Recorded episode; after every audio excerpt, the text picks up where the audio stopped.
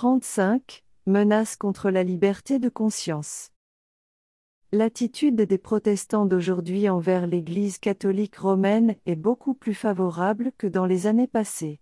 Dans les pays où le catholicisme n'est pas majoritaire, et où les partisans de la papauté adoptent une attitude conciliante pour augmenter leur influence, on constate une indifférence croissante à l'égard des doctrines qui séparent les églises réformées de la hiérarchie papale. L'opinion selon laquelle, après tout, les protestants ne diffèrent pas autant sur les points essentiels qu'on l'avait supposé, et que quelques concessions de leur part leur apporteraient une meilleure compréhension de l'Église catholique romaine gagne du terrain. Il y eut un temps où les protestants accordaient une grande valeur à la liberté de conscience, acquise à si grand prix. Ils enseignaient leurs enfants à avoir en horreur le papisme et déclaraient que chercher l'entente avec l'Église catholique romaine serait un acte de déloyauté envers Dieu. Combien différents sont les sentiments exprimés aujourd'hui. Les partisans de la papauté prétendent qu'on a calomnié l'Église, et le monde protestant est enclin à accepter cette affirmation. Beaucoup avancent l'idée qu'il serait injuste de juger l'Église d'aujourd'hui sur les abominations et les absurdités qui ont marqué son règne au cours des siècles d'ignorance et de ténèbres. Ils excusent son horrible cruauté en l'attribuant à la barbarie de l'époque et font valoir que, sous l'influence de la civilisation moderne, elle a changé de sentiment. Ces personnes ont-elles oublié la prétention à l'infaillibilité exprimée depuis 900 ans par ce haut pouvoir? Bien loin d'avoir été abandonnée, cette prétention a été confirmée au XIXe siècle avec encore plus de force que jamais auparavant. Puisque Rome affirme que l'Église n'a jamais erré, et, selon les Écritures, n'erra jamais comment pourrait-elle renoncer aux principes qui ont guidé son comportement dans les siècles passés? L'Église papale n'abandonnera jamais ton désir ambitieux d'infaillibilité. Tout ce qu'elle a fait en persécutant ceux qui rejetaient ses dogmes, elle le tient pour juste. Ne répéterait-elle pas les mêmes actes si l'occasion s'en présentait? Que viennent à disparaître les restrictions imposées aujourd'hui par les gouvernements séculiers, que l'Église romaine retrouve son ancien pouvoir, et on assisterait rapidement à un renouveau de son esprit tyrannique et de ses persécutions? Un auteur bien connu parle ainsi de l'attitude de la hiérarchie papale à l'égard de la liberté de conscience, et des dangers qui menacent spécialement les États-Unis si elle réussissait à appliquer sa politique. Il y en a beaucoup qui sont disposés à attribuer à la bigoterie ou à la puérilité la crainte à l'égard du catholicisme romain aux États-Unis. Cela ne discerne rien dans le caractère et l'attitude de l'Église romaine qui soit hostile à nos libres institutions, ni aucun mauvais présage dans sa croissance. Comparons donc, pour commencer, quelques-uns des principes fondamentaux de notre gouvernement avec ceux de l'Église catholique. La Constitution des États-Unis garantit la liberté de conscience. Rien n'est si cher à notre cœur, ni si fondamental. Or, le pape Pie IX, dans son encyclique du 15 août 1854, déclarait les doctrines ou divagations absurdes et erronées en faveur de la liberté de conscience sont une erreur pestilentielle, une théorie pernicieuse à redouter plus que tout autre dans un État. Le même pape, dans son encyclique du 8 décembre 1864, frappait d'anathème ceux qui proclament la liberté de conscience et de culte, et également tous ceux qui professent que l'Église n'a pas le droit d'employer la contrainte. Le ton pacifique de l'Église catholique romaine aux États-Unis n'implique pas un changement de cœur. Elle se montre tolérante là où elle ne peut pas faire autrement. L'évêque O'Connor déclarait On ne supporte la liberté religieuse que jusqu'au moment où son contraire pourra être mis en œuvre sans danger pour le monde catholique. L'archevêque de Saint-Louis a déclaré L'hérésie et l'incrédulité sont des crimes.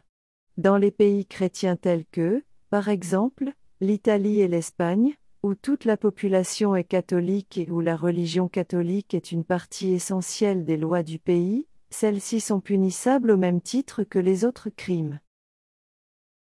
Chaque cardinal, archevêque et évêque de l'Église catholique prête un serment d'obéissance au pape, contenant les paroles suivantes Je persécuterai de toutes mes forces les hérétiques, les schismatiques et les rebelles à notre Seigneur, le pape ou à ses successeurs et m'opposerai à eux. Il est vrai qu'il y a de véritables chrétiens au sein de l'Église catholique. Dans cette communauté, des milliers de personnes servent Dieu au mieux des lumières qu'elles ont reçues. On ne leur permet pas d'avoir accès à la parole de Dieu, et elles ne peuvent donc pas discerner la vérité. Elles n'ont jamais vu le contraste existant entre un service vivant provenant du cœur et une simple répétition de formules et de cérémonies. Dieu regarde avec tendresse et pitié ces âmes, éduquées dans une foi trompeuse et insatisfaisante. Il leur fera parvenir des rayons de lumière au sein des profondes ténèbres qui les entourent. Il leur révélera la vérité qui est en Jésus, et beaucoup d'entre elles se rangeront un jour du côté de son peuple.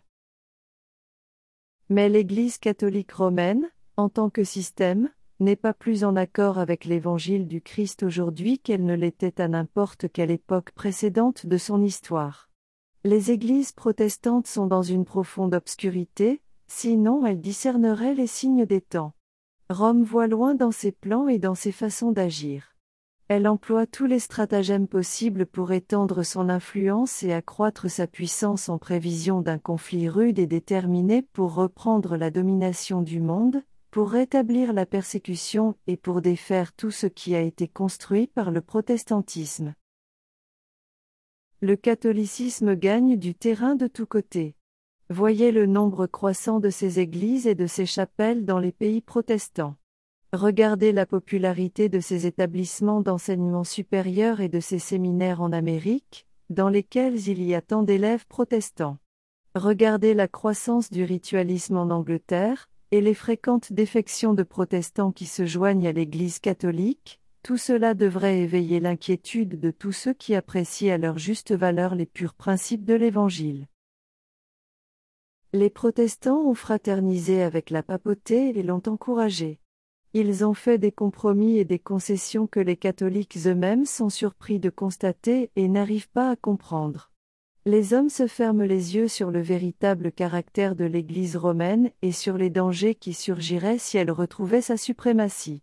Il faut que les gens se réveillent pour résister aux avances de ce redoutable ennemi de la liberté civile et religieuse.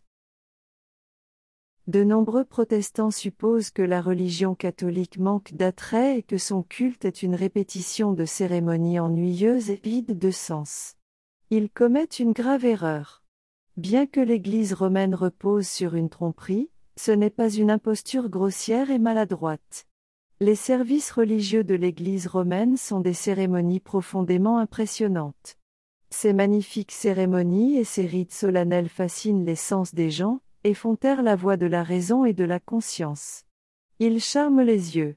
Ces églises magnifiques, ces processions impressionnantes, ces autels dorés, ces reliquaires recouverts de bijoux, ces tableaux soigneusement choisis et ces exquises sculptures font appel à l'amour de la beauté. L'oreille aussi est captivée. La musique est sans égale.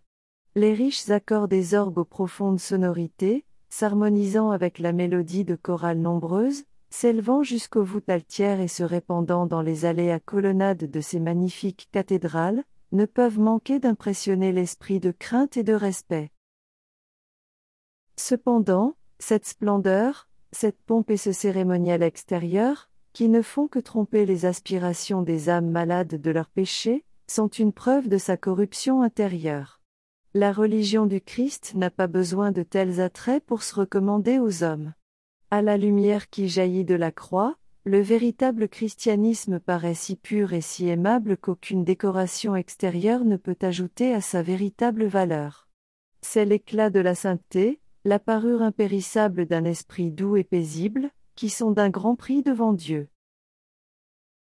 L'éclat du style n'est pas nécessairement l'indice de pensée pure et élevée on trouve souvent de hautes conceptions artistiques et un délicat raffinement du goût chez des esprits qui sont terrestres et sensuels. Satan les utilise souvent pour faire oublier aux hommes les besoins de leur âme, pour leur faire perdre de vue la vie future immortelle, pour les détourner de leur tout-puissant protecteur, et pour les amener à vivre seulement pour ce monde. Une religion d'apparence extérieure plaît au cœur non régénéré. Les fastes et les cérémonies du culte catholique exercent une puissance de séduction et de fascination qui trompe de nombreuses personnes. Celles-ci en viennent à considérer l'Église romaine comme la porte même du ciel. Seuls sont à l'abri de son influence ceux qui ont planté fermement les pieds sur le fondement de la vérité, et dont le cœur a été régénéré par l'Esprit de Dieu. Des milliers de personnes qui n'ont aucune connaissance expérimentale du Christ seront amenées à accepter la forme extérieure de la piété, mais sans sa puissance. Ce genre de religion est exactement ce que les multitudes désirent. La prétention de l'Église romaine au droit de pardonner pousse ses membres à se sentir libres de péché. Le sacrement de la confession, sans lequel le pardon n'est pas accordé, tend aussi à donner licence au mal. Celui qui s'agenouille devant un homme déchu et lui ouvre les secrets de ses pensées et les rêves de son cœur avilit sa dignité d'homme et détériore les nobles instincts de son âme. En dévoilant les transgressions de sa vie devant un prêtre, un mortel faillible, un pécheur, trop souvent corrompu par le vin et la libéralité, il abaisse les principes de son caractère, et s'en trouve souillé. Sa conception du divin est altérée au niveau de l'humanité entachée, car le prêtre est pour lui un représentant de Dieu. Cette confession dégradante d'homme à homme est la source secrète d'une grande partie des maux qui souillent notre monde et le préparent à sa destruction finale. Cependant, pour celui qui aime ses aises, il est préférable de se confesser à l'un de ses semblables que d'ouvrir son âme à Dieu. Il est plus agréable à la nature humaine de faire pénitence que de renoncer au péché. Il est plus facile de mortifier la chair en la revêtant de toile de sac, en la meurtrissant à coups d'ortie, ou en la chargeant de lourdes chaînes que de crucifier ses désirs. Combien lourd est le joug que le cœur charnel choisit de porter plutôt que de s'incliner devant celui du Christ. Il existe une ressemblance frappante entre l'Église catholique romaine et la communauté juive à l'époque de la première venue du Christ. Tout en transgressant secrètement chaque principe de la loi de Dieu, les Juifs étaient extérieurement très stricts dans l'observation de ces préceptes, les chargeant d'exigences et de traditions qui rendaient l'obéissance pénible et pesante. De même que les Juifs professaient un grand respect pour la loi de Dieu, de même les partisans de l'Église romaine prétendent l'avoir pour la croix. Ils exaltent le symbole des souffrances du Christ, tout en reniant par leur vie celui que cette croix représente. Les catholiques placent des croix sur leurs églises, sur leurs autels et sur leurs vêtements.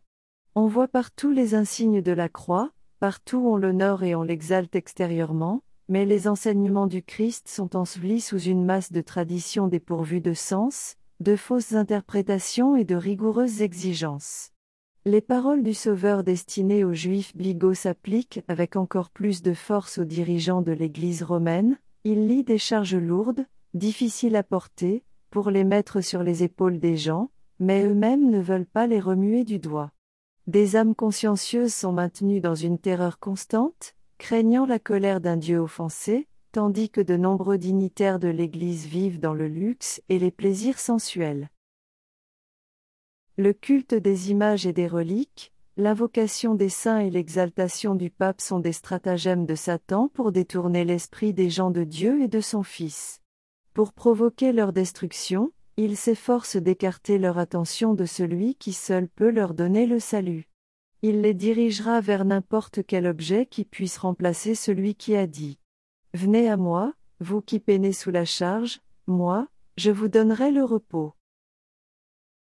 L'effort constant de Satan est de nous donner une représentation erronée du caractère de Dieu, de la nature du péché et des véritables enjeux de la grande controverse entre le Christ et lui.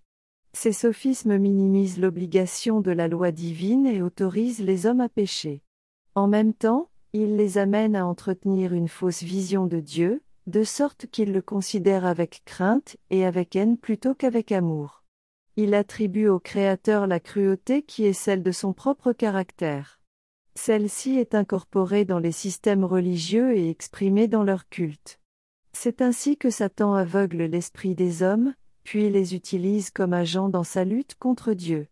Par des conceptions perverties des attributs divins, les nations païennes ont été amenées à croire que les sacrifices humains étaient nécessaires pour obtenir la faveur de la divinité. Et d'horribles actes de cruauté ont été commis sous diverses formes d'idolâtrie. L'Église catholique romaine, unissant les formes du paganisme et celles du christianisme, et dénaturant le caractère de Dieu, a eu recours à des pratiques tout aussi cruelles et révoltantes. À l'époque de sa suprématie, on employait des instruments de torture pour contraindre les âmes à accepter ses doctrines. Le bûcher attendait ceux qui ne voulaient pas reconnaître ses prétentions. Des massacres furent perpétrés sur une échelle dont l'ampleur ne sera révélée qu'au jour du jugement. Des dignitaires de l'Église cherchaient, sous la direction de Satan, leur maître, des moyens d'infliger le maximum de souffrance sans mettre fin à la vie de leurs victimes. Dans de nombreux cas, ce processus infernal était répété jusqu'aux limites de l'endurance humaine, jusqu'à ce que la nature abandonne la lutte et que le supplicié accueille la mort comme une douce délivrance.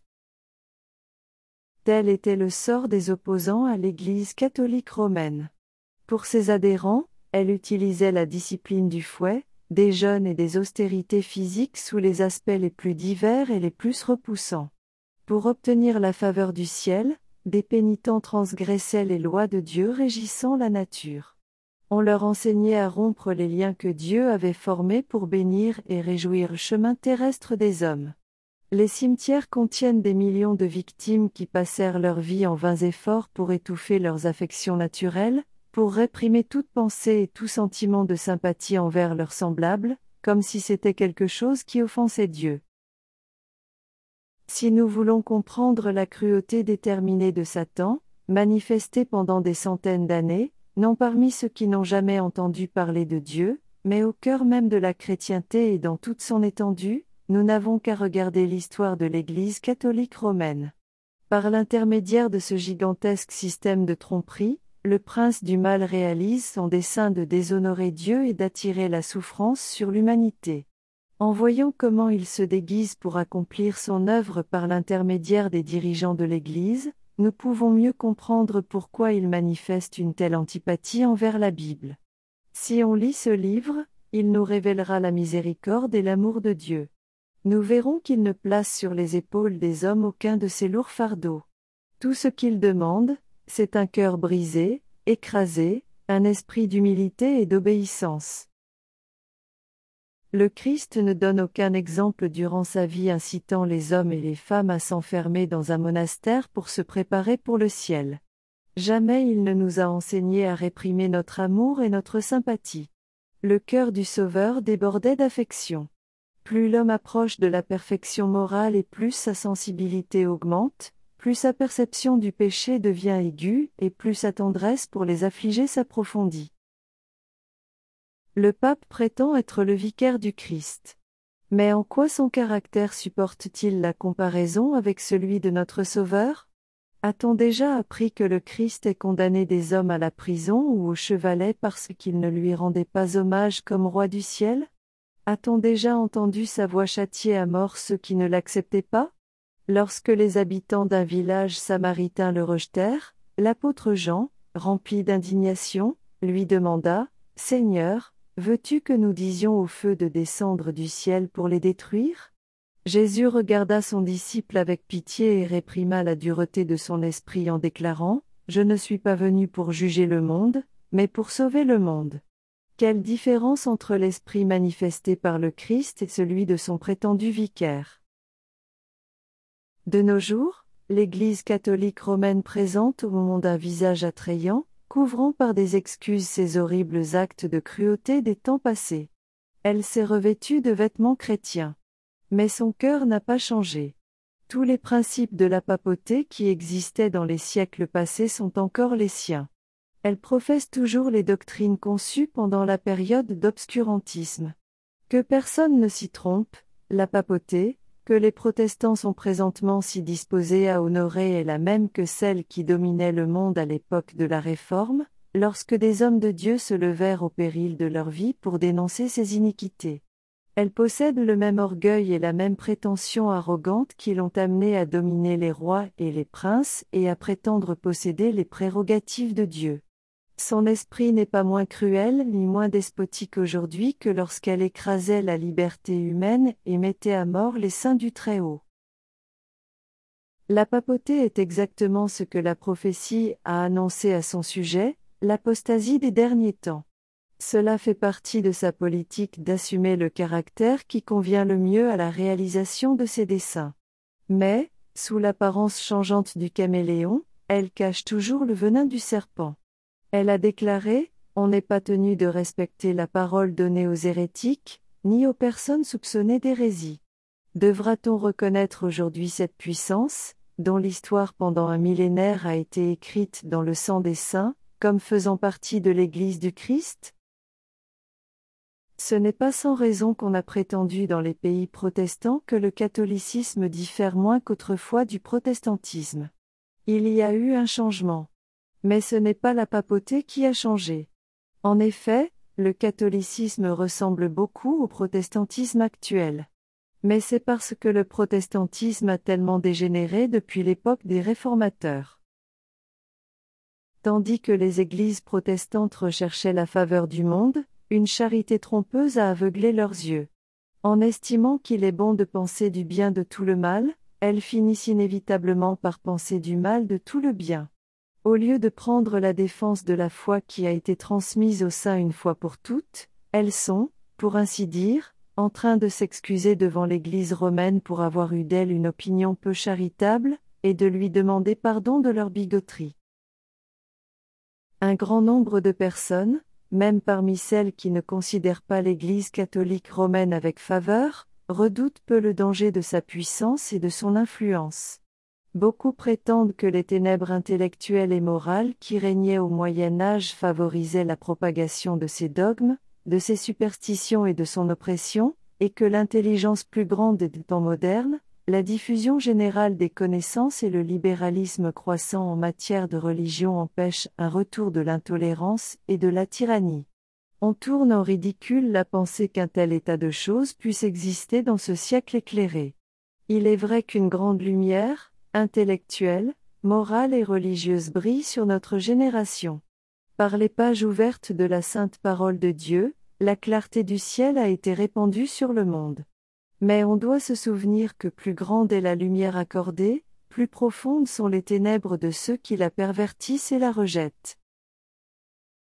Une étude de la Bible faite dans un esprit de prière montrerait aux protestants le véritable caractère de la papauté, et les amènerait à la voir en horreur et à l'éviter.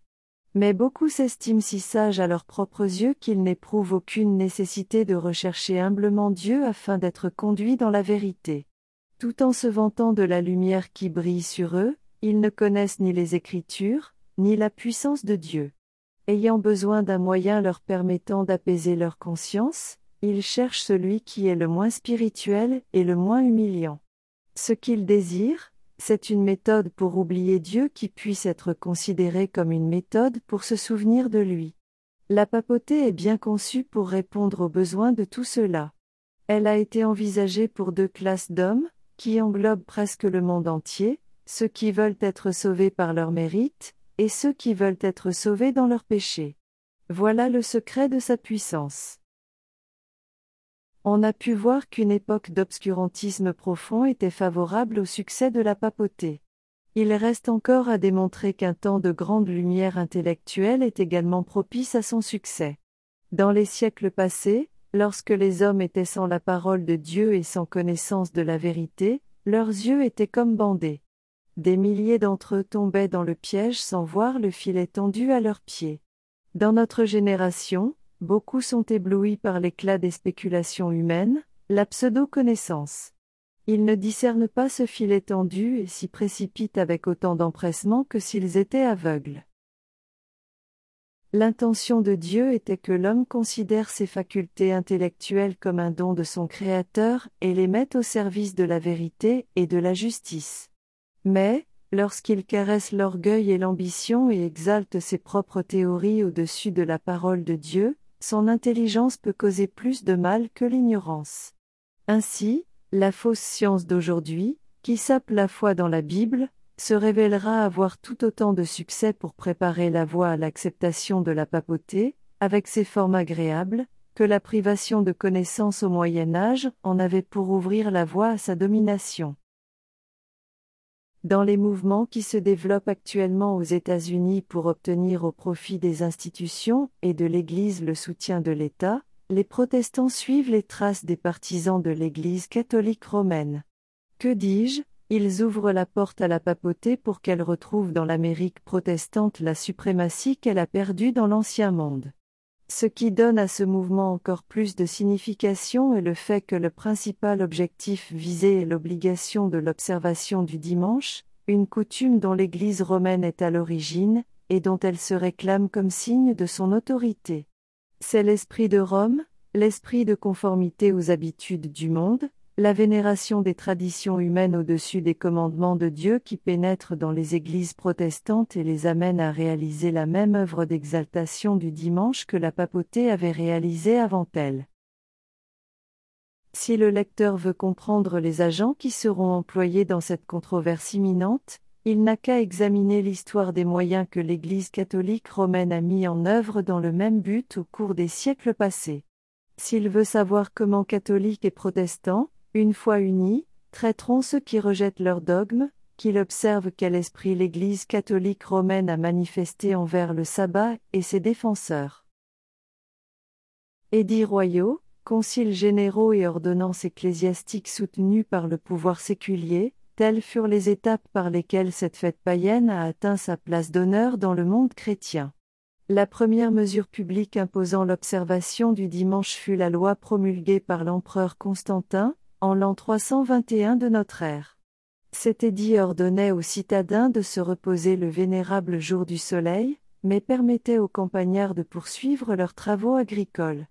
Bien que ce soit un édit virtuellement païen, il fut imposé par l'empereur après son acceptation nominale du christianisme. Cet édit royal ne constituant pas un substitut suffisamment convaincant pour remplacer l'autorité divine, Eusèbe, un évêque qui recherchait la faveur des princes et qui était l'ami intime de Constantin, qu'il flattait, prétendit que le Christ avait transféré le sabbat au dimanche. Il ne présenta aucun témoignage des Écritures pour soutenir cette nouvelle doctrine. Eusèbe lui-même reconnaît involontairement la fausseté de celle-ci et désigne les véritables auteurs de ce changement en disant Tout ce qui était de notre devoir le sabbat, nous l'avons transféré au jour du Seigneur. Mais cet argument en faveur du dimanche, aussi dénué de fondement qu'il était, servit à enhardir les hommes à fouler aux pieds le sabbat du Seigneur. Tous ceux qui recherchaient les honneurs du monde acceptèrent cette fête populaire.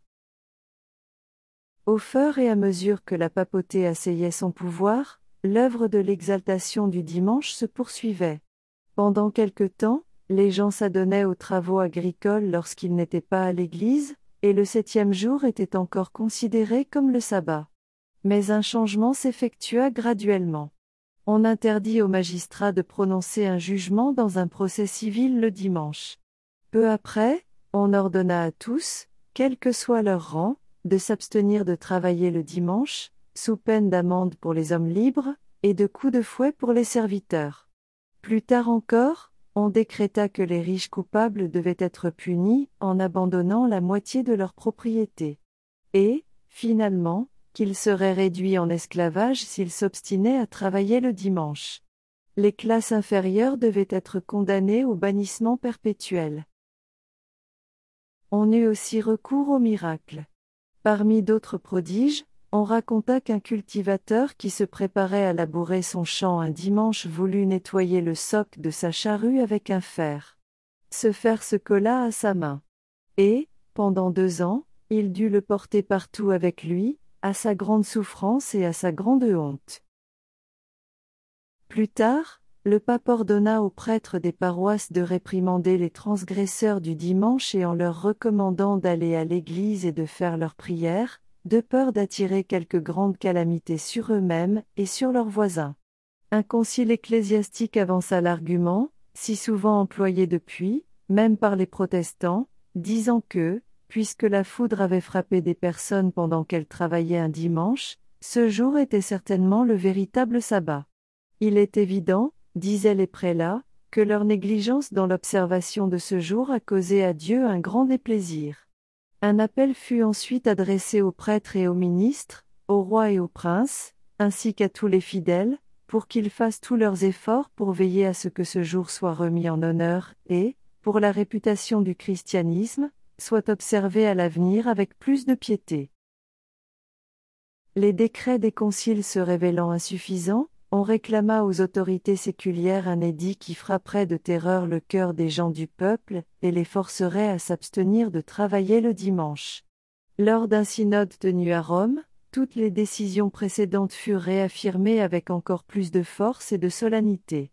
Elles furent aussi incorporées dans les lois ecclésiastiques et imposées par les autorités civiles dans presque toute la chrétienté. Cependant, L'absence d'autorité biblique pour l'observation du dimanche causait un profond embarras. Les gens du peuple contestaient à leur docteur le droit de rejeter la déclaration positive de l'Éternel, le septième jour, c'est un sabbat pour le Seigneur, ton Dieu, pour honorer à sa place le jour du soleil. Pour suppléer au manque de témoignages bibliques, il fallut d'autres expédients. Un zélé partisan du dimanche qui, vers la fin du XII degré siècle, visitait les églises d'Angleterre, se heurta à la résistance de fidèles témoins de la vérité. Et ses efforts se révélèrent si vains qu'il dut quitter ce pays pendant un certain temps et chercher comment soutenir ses enseignements. Lorsqu'il y revint, ce manque était comblé. Il rencontra davantage de succès dans la suite de ses travaux. Il apporta avec lui un rouleau qui, soi-disant, provenait de Dieu lui-même, et contenait le commandement imposant l'observation du dimanche, et d'horribles menaces pour terrifier ceux qui voudraient désobéir.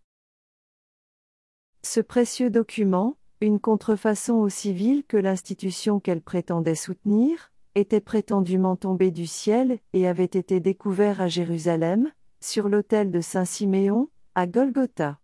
Mais, en réalité, la source de sa provenance était le palais pontifical de Rome. La hiérarchie papale a estimé comme légitime, dans tous les siècles, les duperies et les reproductions frauduleuses destinées à augmenter la puissance et la prospérité de l'Église. Ce rouleau interdisait tout travail depuis la neuvième heure, trois heures de l'après-midi, le samedi après-midi jusqu'au lever du soleil le lundi matin. Son autorité était prétendue confirmée par de nombreux miracles. On racontait que des personnes qui avaient travaillé au-delà de leur permise avaient été frappées de paralysie. Un meunier qui tentait de moudre son grain vit, au lieu de farine, un torrent de sang s'écoulait de son moulin, et celui-ci s'immobilisa, malgré la rapidité du courant d'eau qui l'activait. Une femme qui avait mis sa pâte dans le four la retrouva encore crue lorsqu'elle la ressortit, bien que son four ait été très chaud. Une autre, qui avait préparé sa pâte pour la faire cuire à la neuvième heure, mais qui avait décidé de la mettre de côté jusqu'au lundi, découvrit le lendemain qu'elle s'était transformée en baguette de pain après avoir été cuite par la puissance divine. Un homme qui avait fait son pain le samedi après la neuvième heure découvrit, en le rompant le lendemain matin, qu'il en sortait du sang. C'est par de telles inventions absurdes et superstitieuses que les partisans du dimanche tentèrent de prouver son caractère sacré. En Écosse, comme en Angleterre, on réussit à obtenir un plus grand respect pour le dimanche en lui associant une partie de l'ancien sabbat. Mais la durée du temps à sanctifier variait. Un édit du roi d'Écosse déclarait que le samedi à partir de midi doit être considéré comme saint, et que personne, depuis cette heure jusqu'au lundi matin, ne devait s'adonner à des travaux séculiers. Mais, Malgré tous leurs efforts pour prouver le caractère sacré du dimanche, les partisans de la papauté reconnurent eux-mêmes publiquement l'autorité divine du sabbat et l'origine humaine de l'institution qui l'avait supplanté. Au XVIe siècle, un concile papal déclara clairement que tous les chrétiens se souviennent que le septième jour a été consacré par Dieu, et a été reconnu et observé non seulement par les Juifs, mais aussi par tous les autres qui prétendent adorer Dieu. Bien que nous, chrétiens, ayant changé leur sabbat, en jour du Seigneur. Ceux qui jouaient ainsi avec la loi divine n'étaient donc pas ignorants du caractère de leur œuvre, ils se plaçaient délibérément au-dessus de Dieu. Un exemple frappant de la politique de l'Église romaine envers ceux qui ne sont pas d'accord avec elle nous a été donné dans la longue et sanglante persécution des Vaudois, dont quelques-uns observaient le sabbat. D'autres souffrirent de manière identique pour leur fidélité au quatrième commandement. L'histoire des églises d'Éthiopie et d'Abyssinie a une signification particulière. Parmi les ténèbres du Moyen Âge, ces chrétiens d'Afrique centrale furent perdus de vue et oubliés par le monde, et, pendant de nombreux siècles, ils jouirent de la liberté dans l'exercice de leur foi. Mais l'Église romaine apprit enfin leur existence, et réussit bientôt à persuader par la ruse l'empereur d'Abyssinie à reconnaître le pape comme le vicaire du Christ. D'autres concessions suivirent. Un édit fut promulgué, interdisant l'observation du sabbat sous peine de châtiments les plus sévères. Mais la tyrannie papale devint bientôt un joug si insupportable que les Abyssiniens décidèrent de l'ôter de leur cou. Après une lutte acharnée, ils bannirent de leur territoire les partisans de l'Église catholique romaine, et rétablirent l'ancienne foi. Les églises se réjouirent de leur liberté et n'oublièrent jamais la leçon apprise sur les tromperies, le fanatisme et le pouvoir despotique de l'Église catholique romaine. Dans leur royaume solitaire, elles se contentèrent de rester inconnues du reste de la chrétienté. Les églises d'Afrique observaient le sabbat comme il avait été observé par la communauté catholique avant que celle-ci ne tombe dans l'apostasie totale. Mais, tout en pratiquant le septième jour pour obéir au commandement de Dieu, elles s'abstenaient de travailler le dimanche, conformément à la coutume de l'Église catholique romaine. En obtenant le pouvoir suprême, le pape avait foulé aux pieds le sabbat de Dieu pour exalter le sien. Mais les églises d'Afrique, cachées pendant presque un millénaire, n'avaient pas participé à cette apostasie. Cependant, une fois placées sous la domination papale, elles furent forcées de mettre de côté le véritable sabbat et d'exalter le faux. À peine avaient-elles retrouvé leur indépendance qu'elles revinrent à l'obéissance du quatrième commandement. Ces récits du passé révèlent clairement l'inimitié de l'Église romaine contre le véritable sabbat et ses partisans, ainsi que les moyens qu'elle emploie pour honorer l'institution qu'elle a elle-même créée. La parole de Dieu enseigne que ces scènes se répéteront lorsque catholiques et protestants s'uniront pour exalter le dimanche. La prophétie du chapitre 13 de l'Apocalypse déclare que le pouvoir représenté par la bête qui avait deux cornes semblables à celles d'un agneau fera que la terre et ses habitants se prosternent devant la première bête, la papauté, symbolisée ici par la bête, semblable à un léopard. Cette bête à deux cornes allait aussi dire aux habitants de la terre de faire une image de la bête.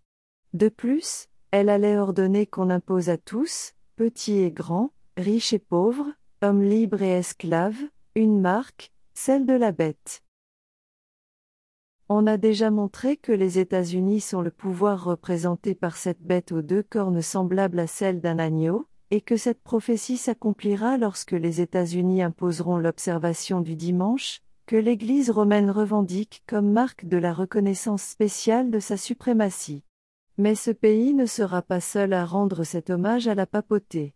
L'influence des catholiques dans les pays qui reconnaissaient autrefois sa domination est encore loin d'être détruite. La prophétie prédit la restauration de son pouvoir, l'une de ses têtes était comme égorgée, mais sa blessure mortelle fut guérie. Étonnée, toute la terre suivit la bête. L'infliction de cette blessure mortelle annonçait la chute de la papauté en 1798. Après cela, nous dit le prophète, sa blessure mortelle fut guérie. Étonné, toute la terre suivit la bête. Paul déclare clairement que le sang-loi subsistera jusqu'au second avènement de Jésus. Jusqu'à la fin des temps, il poursuivra son œuvre de tromperie. L'auteur de l'Apocalypse déclare, en mentionnant aussi la papauté, tous les habitants de la terre, ceux dont le nom n'a pas été inscrit sur le livre de la vie de l'agneau immolé depuis la fondation du monde, se prosterneront devant elle. Dans l'Ancien comme dans le Nouveau Monde, c'est par l'honneur rendu à l'institution du dimanche, qui ne repose que sur l'autorité de l'Église romaine, que la papauté recevra cet hommage. Depuis le milieu du XIXe siècle, des étudiants de la prophétie aux États-Unis ont présenté ce témoignage au monde. On discerne, dans les événements qui se déroulent aujourd'hui, un progrès rapide dans le sens de l'accomplissement de cette prédiction.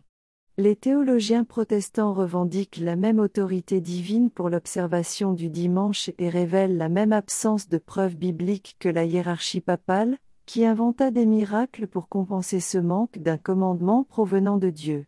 On répétera l'affirmation que les jugements de Dieu s'abattent sur les hommes qui transgressent le dimanche sabbat. On commence déjà à avancer cette affirmation. Un mouvement destiné à imposer l'observation du dimanche gagne rapidement du terrain. L'Église catholique romaine est étonnante par sa sagacité et son ingéniosité. Elle sait lire les événements futurs.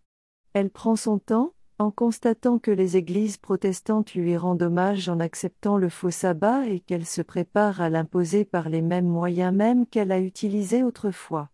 Ceux qui rejettent la lumière de la vérité rechercheront un jour l'aide de ce pouvoir qui s'est proclamé lui-même infaillible pour exalter une institution dont il est à l'origine. Il n'est pas difficile d'imaginer avec quel empressement elle viendra à l'aide des protestants dans cette œuvre.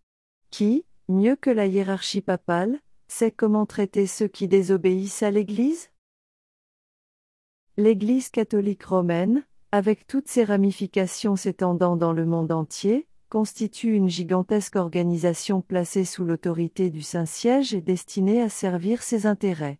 On enseigne à ces millions de fidèles, dans tous les pays, à se considérer comme moralement tenus d'obéir au pape. Quel que soit leur gouvernement ou leur nationalité, ils doivent considérer l'autorité de l'Église comme étant au-dessus de toute autre autorité. Même s'ils ont fait serment de loyauté à l'État, Derrière ce serment se trouve leur vœu d'obéissance à l'Église romaine, qui les délie de tout lien qui lui soit défavorable. L'histoire témoigne de ses efforts astucieux et persistants pour s'ingérer dans les affaires des nations, et, ayant pris pied quelque part, pour favoriser ses propres desseins, même s'il faut pour cela causer la ruine des princes et des gens du peuple. En 1204, le pape Innocent III arracha à Pierre II, roi d'Aragon, L'extraordinaire serment suivant, moi, Pierre, roi d'Aragon, professe et promet d'être toujours fidèle et obéissant à Monseigneur le Pape Innocent, à ses successeurs catholiques et à l'Église romaine, et de maintenir fidèlement mon royaume dans l'obéissance à ses ordres en défendant la foi catholique et en persécutant la dépravation hérétique. Ceci est en accord avec les prétentions concernant le pouvoir du pontife romain, qu'il est légitime pour lui de déposer les empereurs et qu'il peut dispenser les sujets de leur allégeance à des dirigeants injustes. Qu'on se souvienne que l'Église romaine prétend qu'elle ne change jamais. Les principes de Grégoire VII et d'Innocent III sont encore ceux de l'Église catholique romaine d'aujourd'hui. Si elle en avait le pouvoir, elle les mettrait en pratique avec autant de vigueur de nos jours que dans les siècles passés. Les protestants ne se doutent pas de ce qu'ils font lorsqu'ils se proposent d'accepter l'aide de Rome en l'œuvre de l'exaltation du dimanche. Tandis qu'ils sont déterminés à réaliser leur dessein, l'Église catholique romaine vise à restaurer son pouvoir, à retrouver sa suprématie perdue. Si on acceptait, aux États-Unis, le principe prétendant que l'Église peut employer ou dominer le pouvoir de l'État et que les lois séculières peuvent imposer l'observation d'actes religieux. Bref, si l'Église et l'État avaient l'autorité de dominer la conscience des citoyens, le triomphe de l'Église catholique romaine aux États-Unis serait assuré. La parole de Dieu nous a avertis du danger imminent. S'il n'en tient pas compte, le monde protestant n'apprendra ce que sont vraiment les desseins de l'Église romaine que lorsqu'il sera trop tard pour échapper au piège. La puissance de celle-ci grandit silencieusement. Ces doctrines exercent leur influence dans les assemblées législatives, dans les églises et dans le cœur des hommes. Elles multiplient le nombre de ces bâtiments altiers et massifs, dans le secret desquels se répéteront ces anciennes persécutions. Subrepticement et sans être soupçonnées, elle rassemble ses forces pour réaliser ses propres desseins lorsque viendra pour elle le moment de frapper. Tout ce qu'elle désire est d'obtenir une position avantageuse, qui lui est déjà accordée. Nous verrons et sentirons bientôt ce qu'est l'objectif de l'Église catholique romaine. Quiconque voudra croire à la parole de Dieu et lui obéir devra subir l'opprobre et la persécution.